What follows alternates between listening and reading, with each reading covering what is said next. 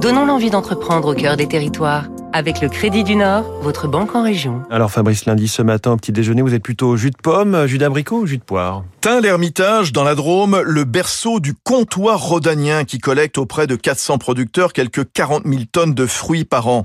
Depuis 50 ans, l'entreprise trie, calibre, conditionne les fruits venus de la Drôme, l'Ardèche, l'Isère, le Vaucluse ou le Gard avant de les acheminer vers les grossistes partout en France et en Europe. Le comptoir rhodanien apporte aussi à ses producteurs du conseil.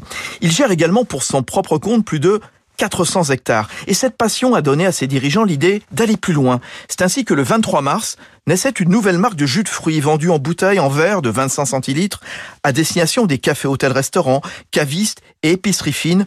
Juste le choix du fruit, avec pour démarrer une gamme fabriquée sur place composée de 10 parfums, nectar d'abricot, de pêche, des jus de pommes, de fraises, d'ananas, l'occasion de valoriser tous les fruits. Daniel Gaillard, son DG.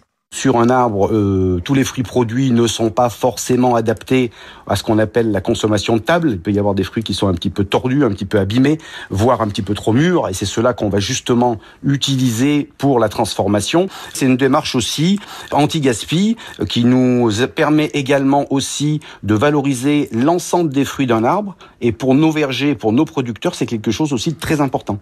Le comptoir rhodanien ne cesse de s'agrandir. Il a acquis l'an dernier Villevalnois, spécialisé dans les noix et les cerneaux, autre production emblématique de la région. Il en produit presque 5000 tonnes chaque année. C'était Territoire d'excellence sur Radio